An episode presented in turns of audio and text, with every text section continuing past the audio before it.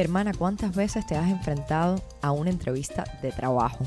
Y con ella, ¿cuántas veces te has puesto nerviosa en plan sudor de las manos, tembleque de rodillas, tartamudeo, mente en blanco? a mí me ha pasado mucho cuando voy a castings, que es como las entrevistas de trabajo para mí. Y siento que de alguna manera es natural, pero que también podemos controlarlo y que el poder para ello no está en nadie más que en nosotras. El miedo, los nervios, la inseguridad, creo que nos la generamos nosotras mismas y como mismo la atraemos, tenemos el poder de alejarlas.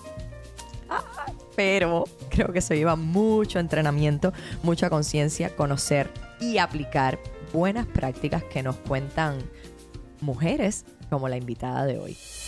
Este es un espacio donde las mujeres tenemos voz propia, donde estaremos las que tenemos miedo, pero nos enfrentamos a la vida cada vez con más determinación. Compartiremos experiencias de mujeres empoderadas como tú, que las quema por dentro el deseo de crecer. Soy Camila Arteche y te voy a hablar y a escuchar. Quiero que aprendamos, que nos inspiremos y confiemos las unas en las otras. Recuerda siempre, estamos juntas.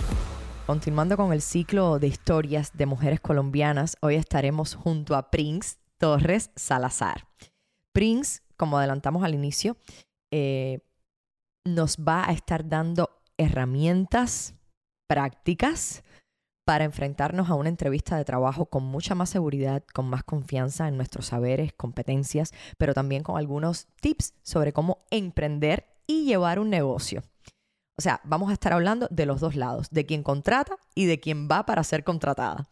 Entonces este episodio es súper directo, es muy práctico y solo puedo recomendarte que agudices los sentidos, hermana, y tomes nota, porque esto va a estar bueno. Ya comenzamos. ¿Quieres consejos, tips, experiencias y fuerza para tomar el poder de tu vida? Este es tu espacio. Hermana, estoy feliz, feliz, feliz porque ahora me encuentro en Barranquilla, que es una ciudad que me recuerda muchísimo a playa, a La Habana, a mi tierra.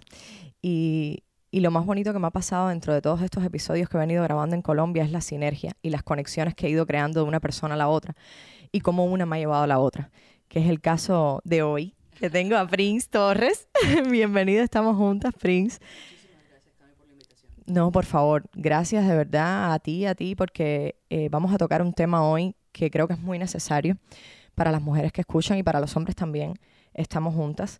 Prince, les cuento un poquito aunque ella también va a contar. Prince es coach empresarial, es doctora en administración, especialista en recursos humanos, comunicadora social, periodista. Y hoy vamos a hablar un poco de entrevistas de trabajo, de cómo gestionar el tiempo, de cómo comenzar emprendimientos, delegar, que nos cuesta tanto a veces.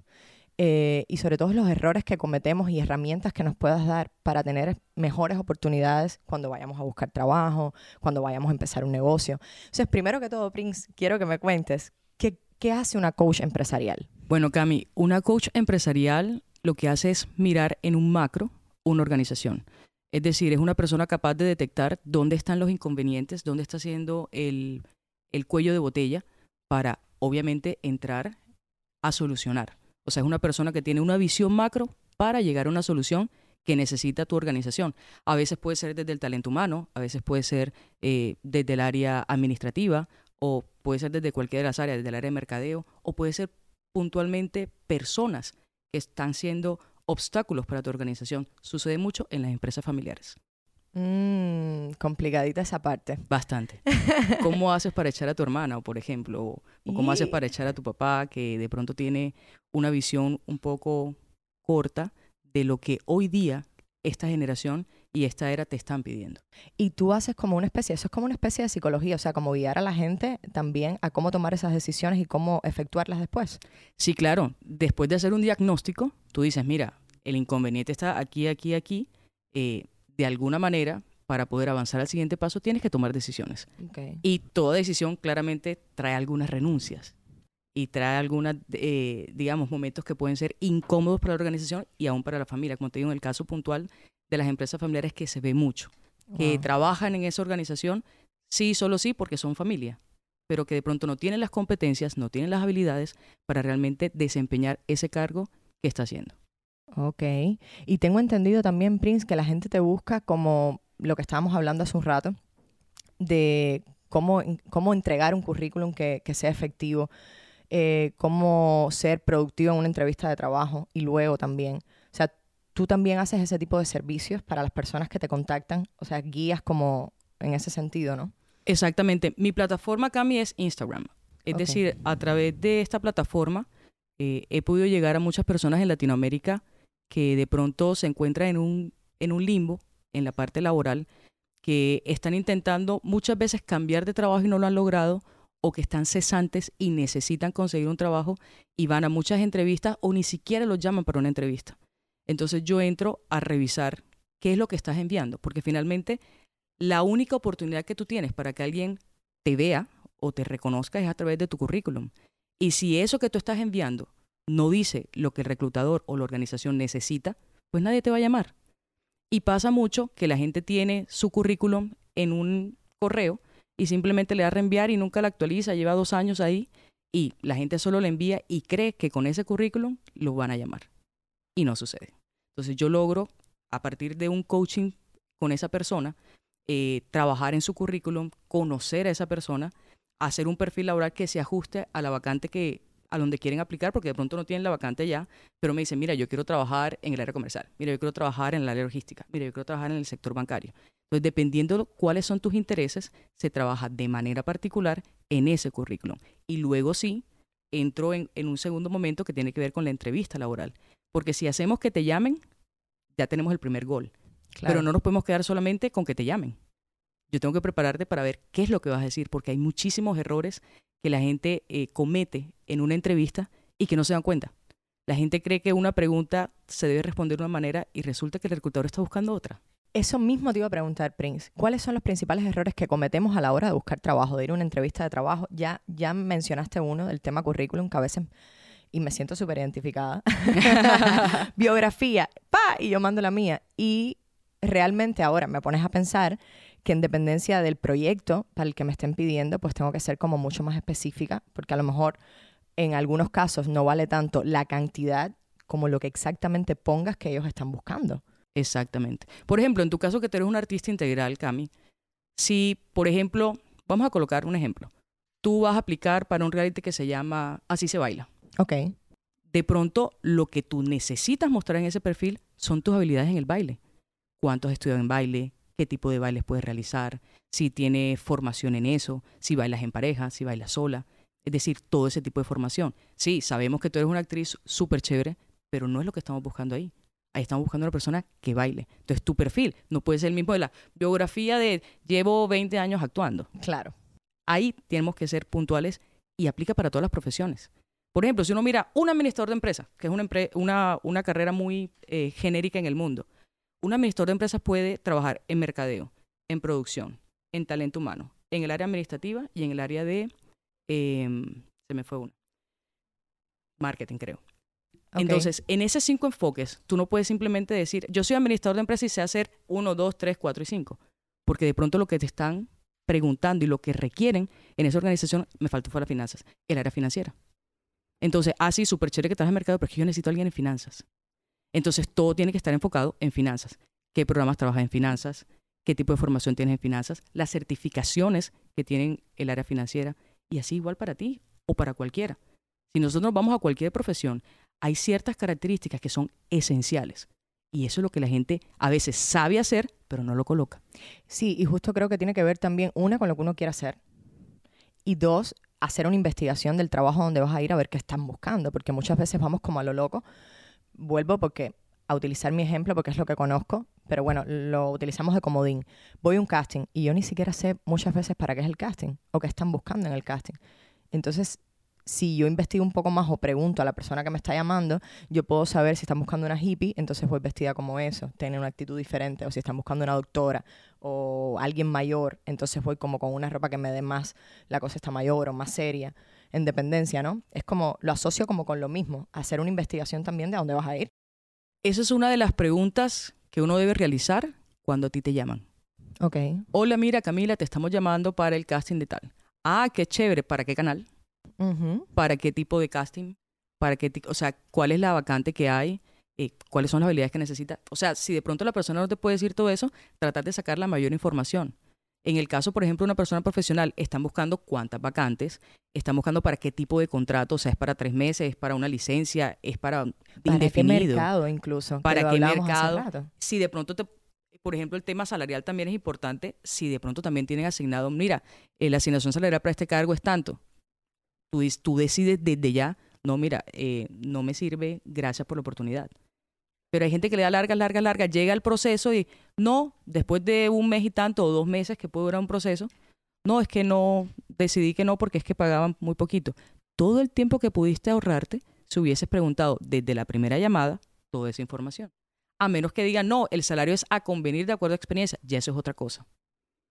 Y Si tú- entonces ahí pones en tu currículum muy, toda la experiencia súper específica porque justamente si el salario para ti es importante, depende de eso, ahí tú pones todo lo que has hecho, ¿no?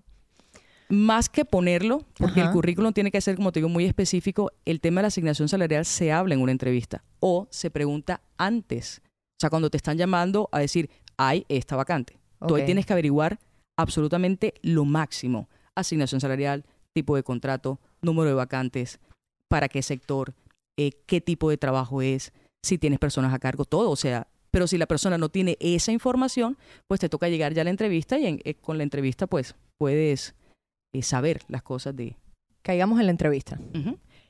¿Cuáles son los errores más comunes que la gente comete cuando va a una entrevista de trabajo? Hay varios. Comencemos por la parte externa, la pinta. Ok. O sea, ¿qué vas a usar para esa entrevista? Eh, en el caso de las mujeres, por ejemplo, pueden haber muchos excesos.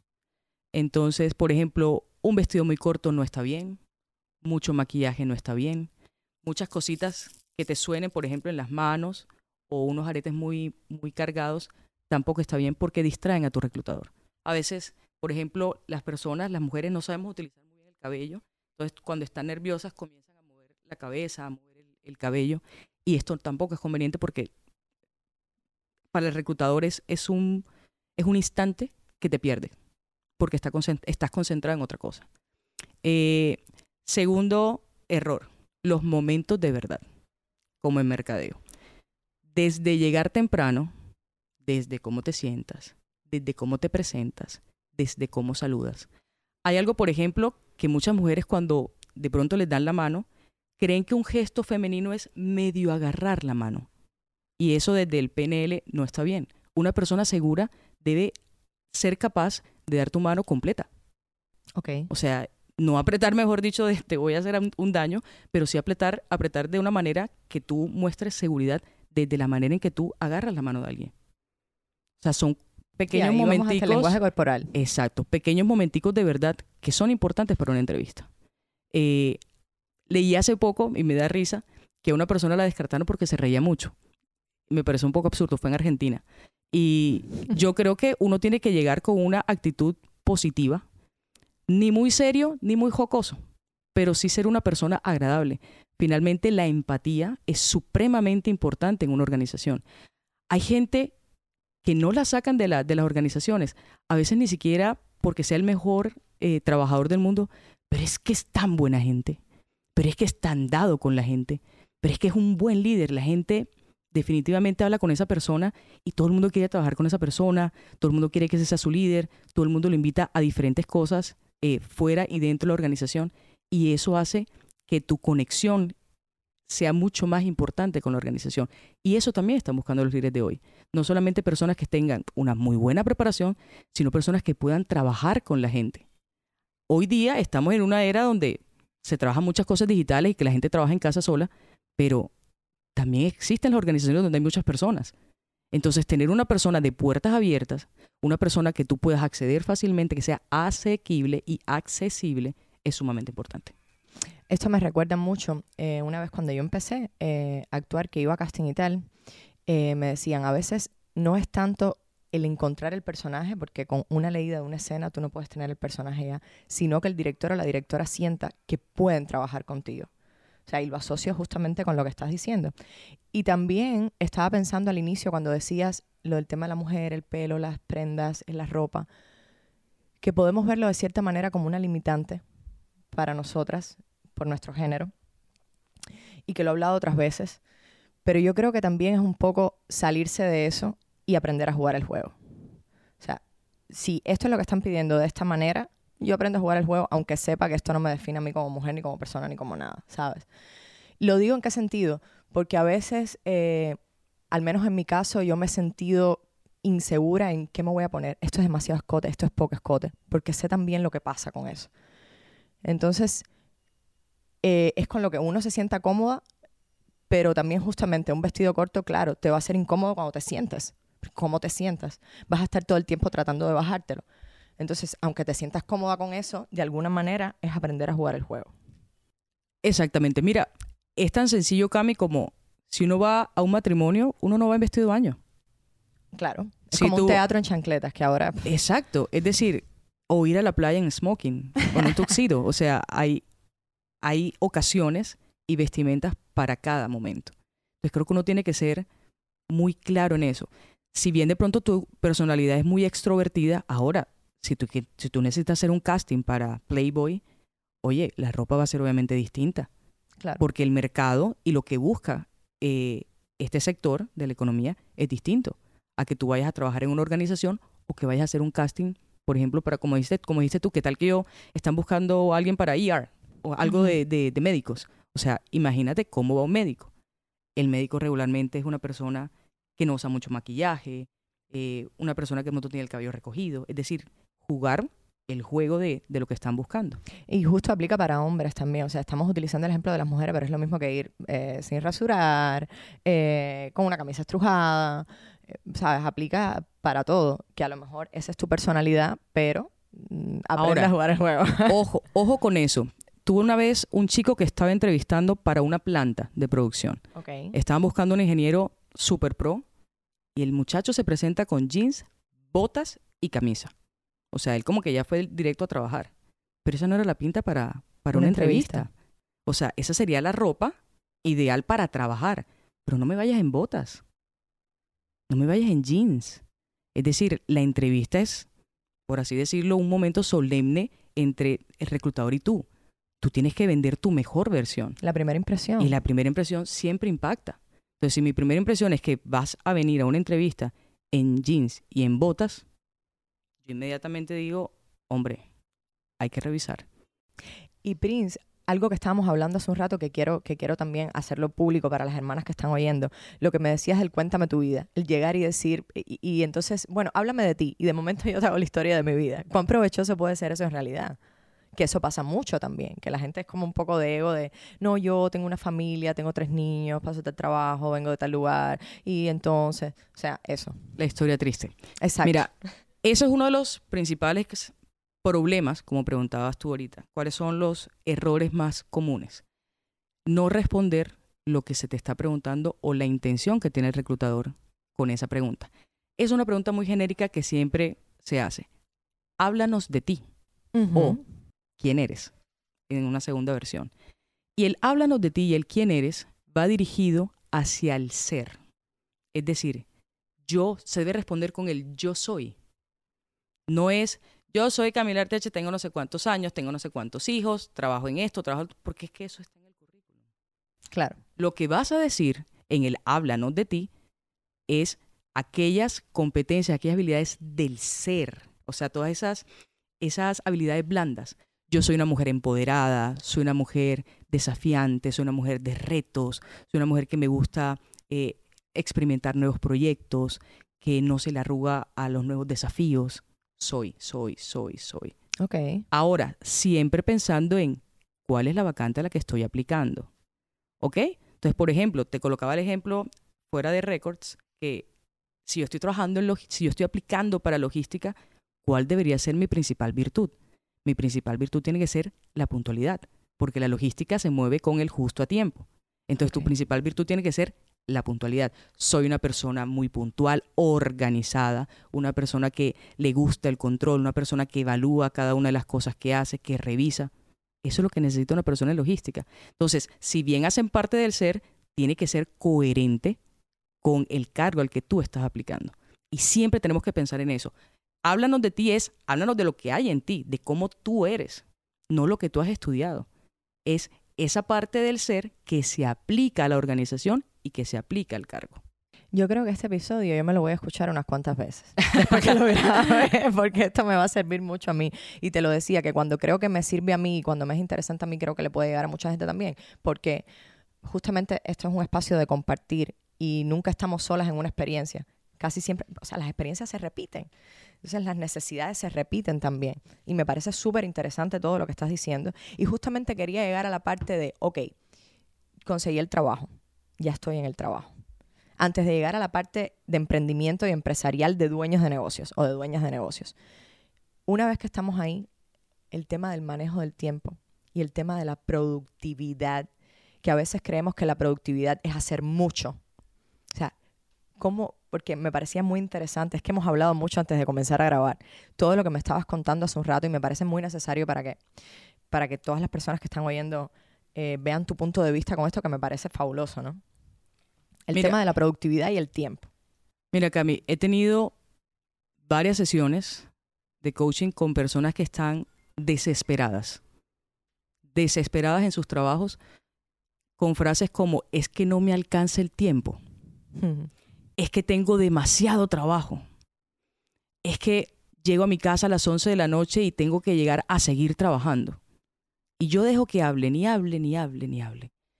Cuando comienzo a hacer preguntas como, ¿y en qué momento compartes con tu familia? ¿En qué momento tienes espacio para ti?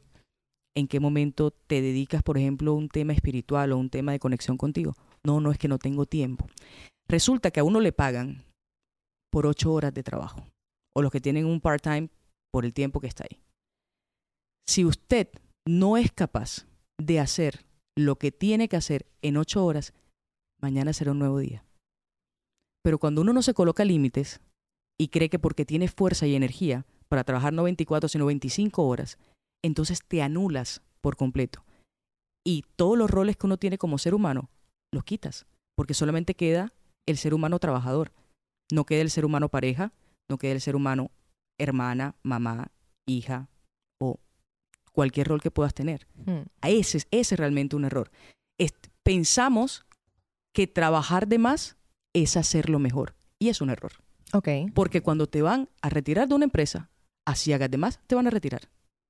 Entonces es cuando tú comienzas a revisar y ¡Ah! yo que dejé hacer esto, yo que no hice el viaje, yo que no fui, yo que no compartí con mi familia.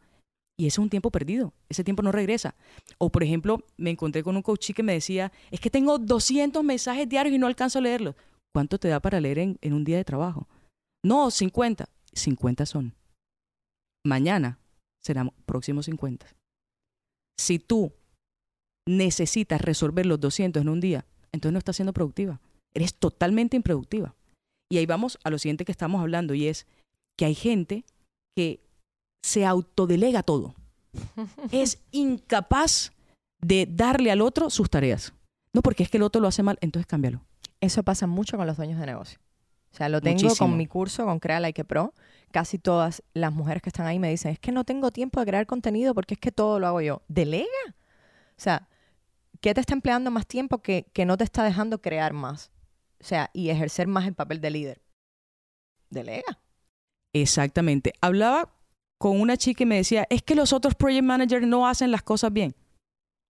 Ese es problema de ellos, no tuyo. Tú respondes por tu trabajo, pero tú no puedes hacer el trabajo de todos. Y también, por ejemplo, una nueva chica que trabaja en una peluquería me decía, es que yo quiero aprender a crear contenido, yo quiero aprender a hacer el guion como haces tú, yo quiero que tú me enseñes esto. Y yo, pero ¿tienes tiempo? No, es que cada vez que quiero hacer eso me sale más trabajo. Entonces necesitas delegar a un muchacho que te cree el contenido.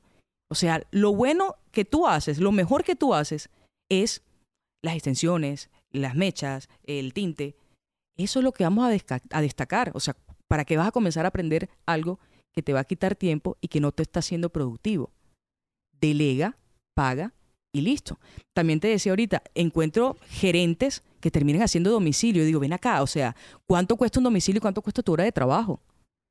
Uno, cuando es líder de una empresa, lo que tiene que hacer es mirar cómo produces más, no cómo desenvuelves un, domicilio, porque el domicilio es facilito de mandar y no cuesta nada, pero ¿cuánto cuesta tu hora de trabajo?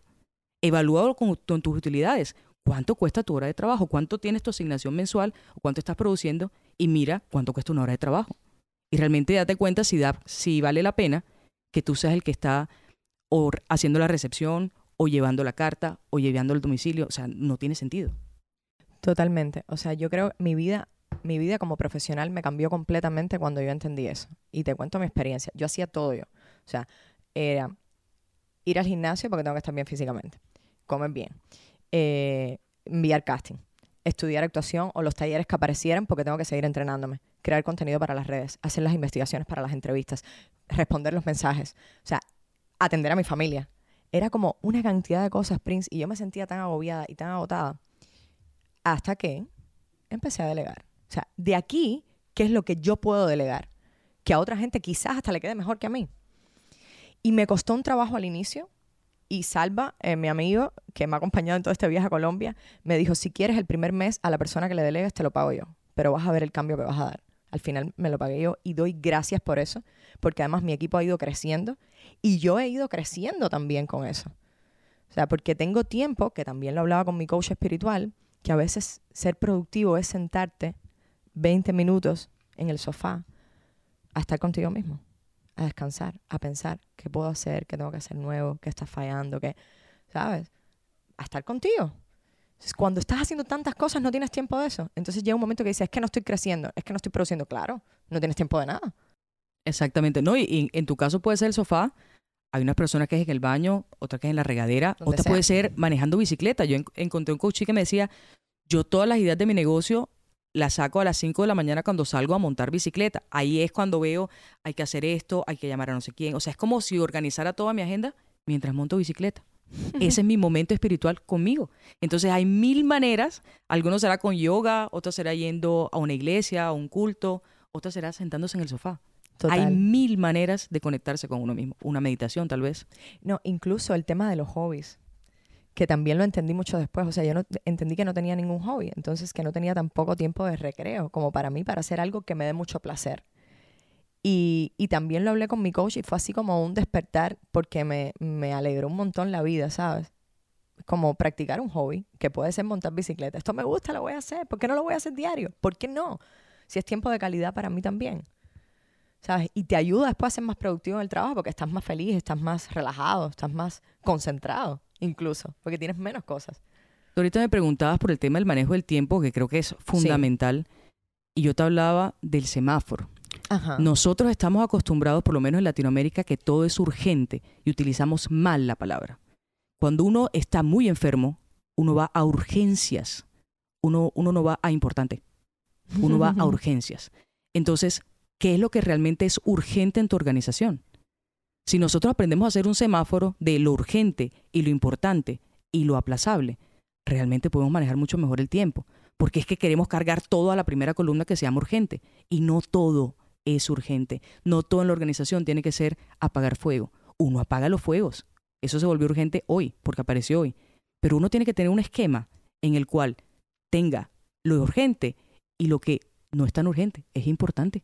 Puede esperar, y lo aplazable también. Eso es que eso es para el final de mes. Eso es aplazable. No tengo que hacerlo hoy. No todo tiene que hacerse en un solo día. El día tiene 24 horas. Y tus horas laborales son 8. Lo que alcanzó en esas 8, ahí fue. Espérate, porque ahora me vienen varias preguntas a la cabeza. una de ellas es, ¿y cuando tienes un jefe que te está exigiendo todo el tiempo, o una jefa que te está exigiendo todo el tiempo para que trabajes más? O sea, como si no te votan, o sea, si no terminas esto te votan y entonces vives como en ese estrés, porque tengo muchas amistades que le pasa. ¿Cómo manejas eso? O sea, ¿cómo lo haces? Es complicado, porque la gente también tiene miedo como a perder los trabajos, ¿no? Exacto, pero en ese, en ese preciso instante del miedo es cuando tú tienes que reflexionar contigo mismo, Cami. Yo no puedo terminar de hacer todas las cosas porque tengo miedo. O sea, si mi jefe me dijo, tienes que acostarte conmigo porque si no te voto, entonces por miedo también lo hago. Eh, mm. Si no, no te doy las comisiones, entonces también lo hago. Nuestra vida no puede convertirse en unos, unas acciones por miedo. Porque entonces la vida hoy te coloca en la, en la organización A, pero si tú no aprendiste te va a colocar en la B igual, con otro personaje, con otro jefe. Nada de lo que tenemos no nos corresponde. Si nosotros tenemos un jefe policía, como le digo yo, el jefe que todo el tiempo te está llamando, ya hiciste, ya te mandé el correo, ya no sé qué cosa, y que todo el tiempo te está supervisando, es porque lo necesitas si no lo necesitaras, la vida no te lo diera. Entonces, cuando tú tienes que darte cuenta, oye, pero si yo soy autónoma, entonces, ¿qué haces ahí? Entonces, la misma vida te está colocando, oye, es momento de un cambio. Si tú quieres quedarte todo el tiempo ahí, ahí te vas a quedar. Hay gente que me dice, es que me están pagando el salario mínimo, 200 dólares o, un millón de pesos en Colombia. Y, pero yo siento que yo debo ganar más. Entonces, ¿qué haces ahí? Si tú le estás diciendo a la vida que aceptas todos los trabajos del millón de pesos, eso es lo que te va a llegar. Cuando tú te des el valor, entonces el otro te lo va a dar. Me decía una, una chica que, que asesoré, me decía, es que yo quiero que él valore mi trabajo. No, no, es que él no es el que tiene que valorar tu trabajo. Tú, eres el que tienes que valorar tu trabajo. Cuando tú te valores y tú digas, no, mi valor es dos millones, mil dólares, cinco mil dólares, entonces el otro así lo va a reconocer. Pero no es de allá para acá, es de adentro hacia afuera. Eso tiene mucho que ver con mentalidad, o sea, con psicología, cómo te manejas tus emociones, cómo te manejas tú, que creo que es súper importante y lo estábamos hablando también dentro de los trabajos, incluso que hay muchos trabajadores que se convierten o trabajadoras en apagafuegos y entonces pierden la conciencia total del objetivo, del propósito mm, de la vida, porque te pasas la vida apagando fuegos y correteando.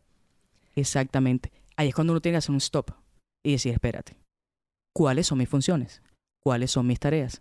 Yo siempre soy de las que digo, invita a tu jefe a hablar sobre tu proceso. ¿Qué es lo que estás haciendo? ¿Qué es lo que tiene que hacer los demás? ¿Qué, qué cosas te están delegando? Porque también puede suceder, es que tú eres la mejor que haces eso, entonces por eso yo te lo digo a ti. No, no, no, no. Yo soy la mejor, pero yo también tengo vida. Hay que aprender a colocar límites, porque si no la gente pasa por encima de tuyo y no podemos llegar a ese punto. Por eso me decías, ¿qué hacemos cuando tengo un jefe que me está llamando todo el tiempo? Poner límites. Hola, jefe querido. Es que ni siquiera es con, con, con, agresión. Jefe querido o jefe de mi corazón, lo que tú quieras decirle. Estoy en un momento con mi familia. Sí, pero es que estoy en un momento con mi familia. Con todo gusto, mañana a las 8 de la mañana lo resolvemos. Y puede sonar imposible que te van a echar. Bienvenido serás. Bienvenido, un nuevo cargo y un nuevo jefe que realmente valore lo que tú eres y que tú te des el valor para decir, hasta aquí. Yo trabajo hasta esta hora. Como digo, hay igual hay casos que son excepcionales. Por ejemplo, en una organización que están trabajando en una certificación puntual, o sea, es un trabajo transversal para toda la organización. Y bueno, por ese trabajo todo el mundo está trabajando de más. Hombre, un día está bien, pero todos los días. Todos los días no, porque se vuelve hábito. Todo lo que hacemos regularmente se vuelve hábito y se vuelve ley. Entonces ya tú no sales de tu trabajo a las 7 de la noche o a las 6 de la tarde, sino que terminas saliendo todos los días a las 10 porque ya se te volvió hábito. Y eso no, no podemos llegar a ese punto, porque entonces dejamos de autorreconocernos y de autorrealizarnos. No, y, que, y que si no lo tienes consciente desde el inicio, después es, es mucho más complicado, porque la gente se acostumbra también, o sea, no solamente tú coges el hábito, sino que la gente a tu alrededor, tus trabajadores, la gente que trabaja contigo, tu jefe, todos se acostumbran a eso también. Claro, porque ven tu energía de tú siempre puedes. Tú siempre la sacas. Pero el otro no. Entonces vamos a colocársela a esta que esta siempre funciona. Y eso es un error. O sea, el hecho de que tú seas muy bueno en tu trabajo no significa que tú tienes que cargarte con todas las responsabilidades de los demás. Hay mucha más gente aquí. Hay muchas más personas que pueden hacer ese trabajo. porque tengo que ser yo? Hay que tener muy claro realmente cuáles son las funciones y las tareas que uno tiene y resolver eso. Y si no hay un manual de funciones, pues bueno, contratar a un coach para que te diga cuáles son realmente las funciones de cada uno de los cargos, para no extralimitarse. Ok. Hemos hablado de una cantidad de cosas. Creo que hemos dado herramientas, pero desde muchos puntos de vista, que es buenísimo porque todo el mundo no está como en el mismo lugar. Y ahora justo estabas hablando de eso, de poner límites, de tener claro cuando vas a una entrevista de trabajo. Y justo te quería preguntar, Prince, casi para terminar, ¿cómo ganar confianza y seguridad, ya sea para una entrevista de trabajo o para echar a alguien, incluso a alguien de tu familia, o para poner un límite a tu jefe. Bueno, eso son tres o para cambiar de trabajo. O sea, ¿cómo ganas seguridad o confianza en todo eso? Bueno, quiero saber mucho. Bueno, la confianza, ¿cómo se trabaja? Que tienes que trabajarla desde dentro. Es imposible que uno gane confianza y seguridad simplemente trabajando con el otro. Eso es algo tuyo. La única manera de ganar confianza con uno mismo es reconocer en qué demonios usted es bueno. Cuando tú sabes en lo que eres muy bueno, en eso tú tienes una confianza. Te aseguro que si yo te doy un guion ahora, mira, hay que hacer una escena ahora, tú eres muy bueno en eso, lo vas a poder hacer. O si me coloca una organización que hay que hacer un diagnóstico, lo voy a hacer porque yo soy muy bueno en eso. Cuando tú identificas en lo que eres muy bueno, eso te genera confianza. Entonces, el resto hay que delegarlo y hay que trabajarlo. Pero ¿cómo te conectas contigo misma? Coaching, meditación, espiritualidad, Dios, Reiki. Es decir, hay miles de formas en que la gente puede conectarse y reconocerse. Yo he escuchado también, Cami, y, es un mensaje para todos los que nos escuchan, el tema de saber hacer todo no te hace un mejor gerente. Decía Peter Drucker, el mejor gerente es aquel que identifica en lo que es bueno y delega el resto y tiene el mejor equipo. Qué bueno. Entonces, eso es vital para tú ganar la confianza. Cuando tú sabes que tu fuerte es las finanzas, dedícate a las finanzas. Tú tienes las finanzas de tu organización en la cabeza. Mercadeo, o sea, tú no puedes estar metiendo la cuchara en mercadeo, ni en talento humano, ni en producción, porque es que tú no eres bueno en eso. Tú eres bueno en las finanzas. Busca el mejor staff, a las mejores personas que sean buenas en esa área. Y listo, delegas. Eso te genera confianza. Hay gente, por ejemplo, conozco muchas personas que pueden ser contadores o que son especialistas en finanzas y que se encarguen de eso en su organización. El resto, gente, deben delegarlo. Busquen a los mejores en eso. Eso te va a hacer no solamente que tú te sientas más confiado contigo mismo, sino que tu organización crezca. Siempre entre todos va a ser mejor. Y que haya más ganancias. Claro. Total. Totalmente. Eso respondiendo a la primera pregunta. Luego me preguntabas, ¿cómo hace uno en una entrevista de trabajo para ir tranquilo? La gente se muere de susto cuando tienes la entrevista mañana. Entonces, eso le genera ansiedad, eso genera un poquito de desasosiego. ¿Cómo hacer? Lo primero es conectarte contigo misma. Yo siempre recomiendo una, una meditación para calmar la ansiedad. Son 20 minutos. 20 minutos en que tú te conectas y comienzas a visualizar. ¿Qué es visualizar? Es imaginarte cada uno de los momentos de verdad. Llegué con esta ropa, saludé de esta manera, eh, la persona que me entrevista va a preguntarme este tipo de cosas, yo voy a sonreír, la persona va a estar contenta. Y tú te imaginas todo el momento, es una visualización. Nada de lo que está pasando en el mundo no pasó antes por la mente de alguien. Este mismo lugar donde estamos, divino, precioso, tuvo que haber estado en la cabeza de alguien para que sea así. No simplemente llegaron los trabajadores y lo colocaron eh, a la deriva. Hubo una mente que lo imaginó de una manera y así lo creó. Entonces, las situaciones también se manejan así. Tú imaginas, visualizas y casi que le, le, haces una plegaria al universo de necesito que sea así. Y la vida misma te va a responder. Entonces tienes que conectarte contigo misma, hacerte una meditación de ansiedad previo a la entrevista y luego ir con esa visualización de todo va a estar bien, casi que multiplicando los momentos que vas a vivir luego. Prince. yo ando totalmente enamorada de Colombia. Creo que es un país con una espiritualidad tan grande. Y yo antes de comenzar te decía, quiero que, que esta entrevista sea más práctica porque he tenido entrevistas como muy profundas. Pero yo agradezco tanto que hayamos terminado de esta manera esta entrevista, porque justamente creo que la espiritualidad y el conectarse con uno ayuda para todo, incluso para accionar para lo que estábamos hablando después de la parte práctica. O sea, tiene mucho que ver. Entonces, entiendo que todo se relaciona de esa manera y por eso estoy amando tanto las entrevistas a las mujeres que estoy haciendo en este país, por eso estoy amando tanto a este país, porque creo que la gente tiene mucho de eso y que hay que aprender de ahí. Entonces, te lo agradezco infinitamente, de verdad. Quiero que digas cómo estás en todas tus redes, porque si alguna persona está interesada en recibir este coaching, ya sea para su empresa o para, para trabajador independiente, propio, lo que sea, eh, que haya resonado contigo y que quiera más, ¿cómo te encuentra? Arroba Prince Luz Torres en Instagram, en Facebook igual, en YouTube igual, es decir, en todas las redes está idéntico. ya estoy en la creación de la página web también. Creo para terminar, Cami, que es muy importante entender que cualquier persona que sea coach ha tenido también su proceso. Yo también tengo mi terapeuta, yo también tengo mi coach espiritual, yo también voy a la iglesia, yo también voy al Santísimo, yo también hago meditación.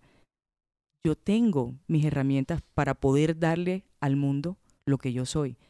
No puedes darle a los demás tu mejor versión si todo el tiempo no te estás actualizando. Tú misma lo decías. Yo soy actriz, pero igual estoy en el taller, igual hago esto. Y si no, todo el tiempo vas a estar detrás, detrás contigo misma. ¿Qué es lo que me hace falta aprender que le puedo dar al otro? Y voy a traer una frase que me gusta de una psicóloga que quiero muchísimo, que se llama Andrea Fara, y es, hay algo de ti que el mundo necesita. Esa frase me parece determinante. Todos en esta vida tenemos algo para dar al mundo. Identifica qué es, potencialízalo y ponlo al servicio de los demás. mejor imposible. Gracias, Prince. gracias, gracias, gracias. Me voy a delegar, a gestionar mejor mi tiempo, a ir mejor a los castings, las entrevistas de trabajo. y si no me llamas. y de buena vibra y de acompañamiento que siempre hace falta. Siempre. Así que gracias. a ti por la invitación. Recuerda siempre que no soy especialista en género, en psicología, en economía o una coach de vida. Soy una mujer como tú que me he propuesto crecer y compartir todas mis herramientas a partir de mis propias experiencias. Ya lo sabes, hermana, en una entrevista para obtener un empleo, en una presentación a un equipo de trabajo, en una actividad con colegas, lo que sea, debes cuidar tu lenguaje verbal, corporal, ir con toda la seguridad que siempre te acompaña y como parte de esto está el control de los materiales que usarás, el uso de las manos, la mirada sostenida, la voz firme, proyectada, la respiración pausada, todas estas herramientas que te dio Prince además. Em, y sabes que, que, debes prepararte antes, por supuesto, para luego estar convencida de que dominas todo. Pero si no, tranquila, que no somos perfectas o somos perfectamente imperfectas. Asume con naturalidad un olvido o un error y trata de buscar siempre una salida creativa. Pero nunca, nunca por muchos no que recibas, creas que no eres suficiente, que no vales o que no estás hecha para eso.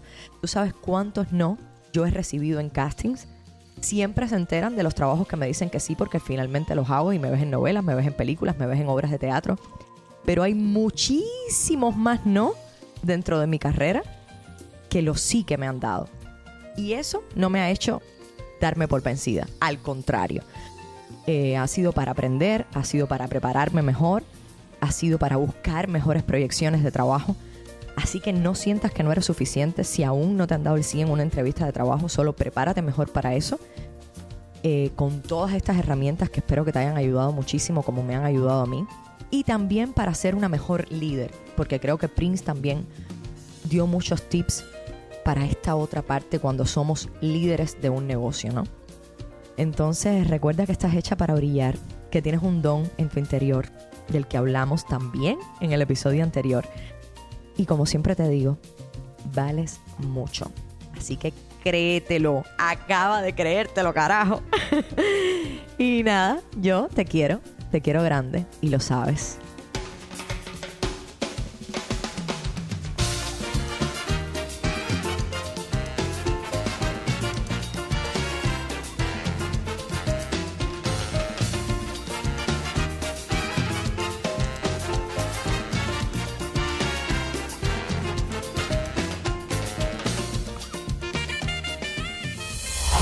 Resuenas, si vibras con todo lo que te has llevado hasta aquí, compártelo en tus redes, en tus historias, con tus amigas, con tus hermanas, para que nuestro mensaje llegue a muchísimas más mujeres. Te recuerdo que este es un espacio donde tú eres la protagonista, así que vuelve siempre para hablar y escucharnos, para aprender y conocernos. Te quiero grande, estamos juntas.